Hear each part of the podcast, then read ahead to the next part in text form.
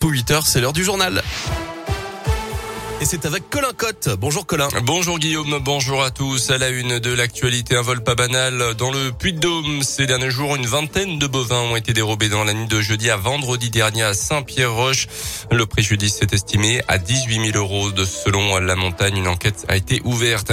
Investir pour continuer à grandir, c'est le plan du conseil départemental de l'Allier qui veut faire de Paléopolis un parc de référence capable d'accueillir chaque année près de 100 000 visiteurs.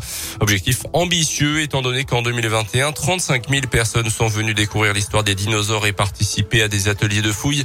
Mais les élus locaux en sont persuadés en investissant chaque année pour proposer des nouveautés. Le succès peut être au rendez-vous. Il a barre des 100 000 visiteurs atteintes dans les 5 ans à venir.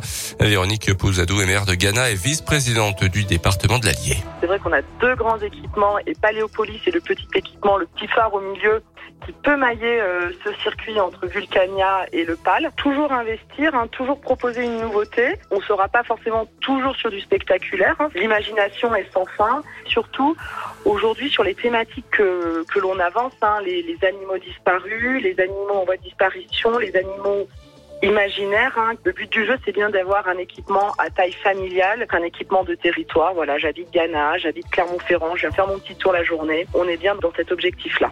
L'ouverture de Paléopolis est prévue samedi pour cette saison 2022 avec deux nouveautés au programme, un escape game et une animation avec une immersion au cœur euh, du lac de Limagne. 5 millions d'euros devraient être investis dans les prochaines années. Dans la région, il était accusé du meurtre d'une postière dans l'Ain en 2008. Mamadou Diallo a quitté finalement hier soir par la cour d'assises de Bourg. Les jurés n'ont pas suivi les réquisitions du parquet qui avait demandé 30 ans de réclusion.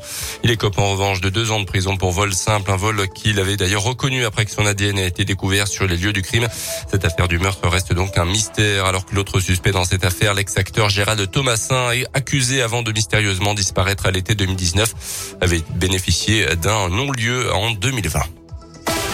Dans le reste de l'actu, les suites du scandale Orpea, près de 80 plaintes de familles de résidents ont été déposées devant le parquet de Nanterre, notamment pour mise en danger de la vie d'autrui. Le groupe privé de maisons de retraite accusé dans un livre de privilégier la rentabilité financière au bien-être de ses résidents.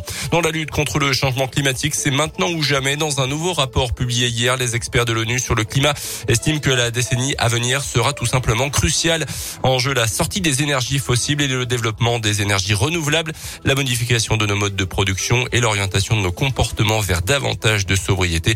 Les scientifiques appellent tout simplement à réduire drastiquement nos émissions de gaz à effet de serre dans les prochaines années.